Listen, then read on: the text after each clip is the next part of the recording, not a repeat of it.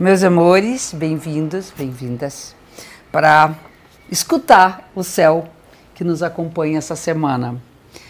E eu sempre começo com a lua, e é uma lua muito especial, que é a lua cheia do signo de touro. Ou seja, Sol está no signo de touro, lua no escorpião. E para os budistas, hoje é um dia, essa semana, essa lua é uma lua de grande celebração, porque celebra o nascimento de Buda.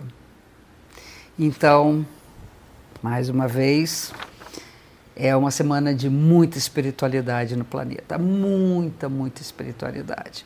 Então, acho que a gente pode dedicar né, esse, esse período da, né, da nossa vida para vibrar nas forças que representam essa lua.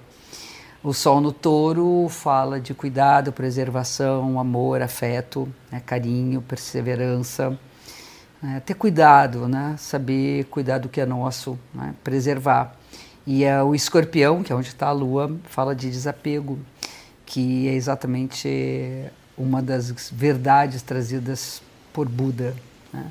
Que a gente pratique o desapego, que compreenda, que aceite, que acolha com o coração aberto a finitude da própria existência, né? finitude na matéria, porque né? A gente sabe que não é tão finita assim a vida, mas a finitude da matéria é fato. Né? Então temos aí uma lua importantíssima, a possibilidade de fazer ter o equilíbrio entre aquilo que é material e aquilo que é imaterial, as forças associadas à, né, à natureza, nossa coisa mais linda na natureza nesse planeta, quando a gente viaja por esse universo, né, de, tudo, de toda a beleza que a natureza traz, a gente está viajando pelo universo de touro e a imaterialidade das emoções, sentimentos, intuições, subjetividade, a força do nosso inconsciente, aquilo que nós não enxergamos, os mistérios da própria natureza,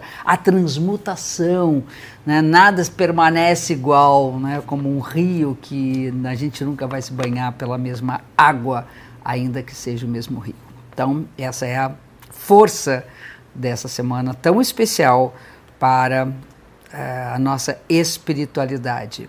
No início da semana, a gente tem um que vem que vem do bem no iníciozinho da semana, que vem do domingo, uma conjunção, uma encontro entre Mercúrio e Vênus, que é a, a força né, da compreensão, do entendimento, uh, do diálogo nas nossas relações. A importância que é a comunicação para que possamos nos entender com as demais pessoas. Né? E outra coisa, a flexibilidade, saber se adaptar ao jeito de ser do outro, uh, saber negociar para que as relações sejam relações verdadeiramente de troca. Então, trocar com as pessoas queridas.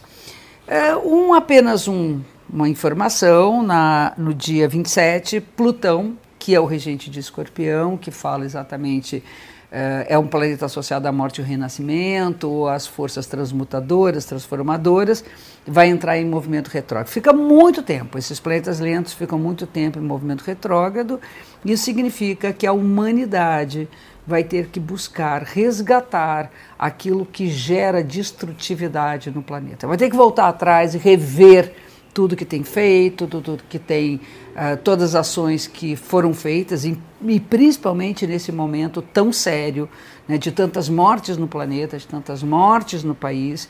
Então, a partir de agora, a gente tem que realmente corrigir o que foi feito no passado. Então, tem muito tempo desse processo de Plutão no está uh, no signo de Capricórnio, entrando em movimento retrógrado. Aí, no final, da, do meio da semana, no meio da semana, vamos separar um do outro. Tem um aspecto favorável entre Mercúrio e Netuno, que é juntar razão e sensibilidade, entendimento, discussão, uh, questionamento e espiritualidade e mistério. É, esse aspecto eu considero assim a linguagem dos poetas, dos escritores, no, dos artistas, que consegue através da palavra chegar em lugares que a palavra comum não atinge.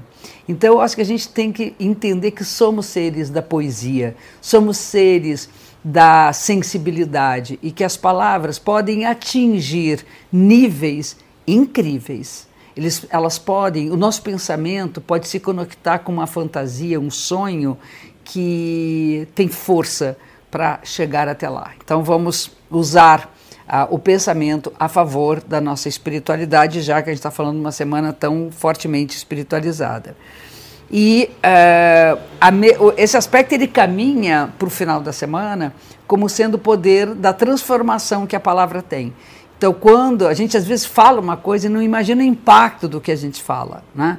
Eu tenho um trabalho que o tempo todo a palavra é impactante. Então, o cuidado que a gente tem que ter em falar as coisas de maneira a ser construtivo, que se diz, e não destrutivo. As palavras, quando elas andam pelo caminho esquisito, pelo caminho errado, o caminho da, da não verdade, elas geram um movimento de muita destrutividade. Vamos usar de forma construtiva as nossas palavras, no nosso pensamento, nossas ideias. E ainda no, no, no meio da semana, a gente tem um encontro, mais para o final de semana, a gente tem um encontro de Sol Curano, que é uh, um momento de tomar consciência, que renovar a vida, jogar as sementes para que a gente possa uh, viver coisas novas, que a gente possa se ficar livre daquilo que nos aprisiona, é um movimento necessário para toda a humanidade agora, certo?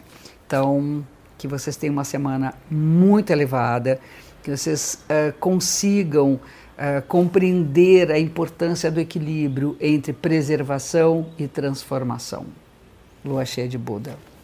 Mais uma vez, namastê para vocês, um beijo gigante e até a próxima semana.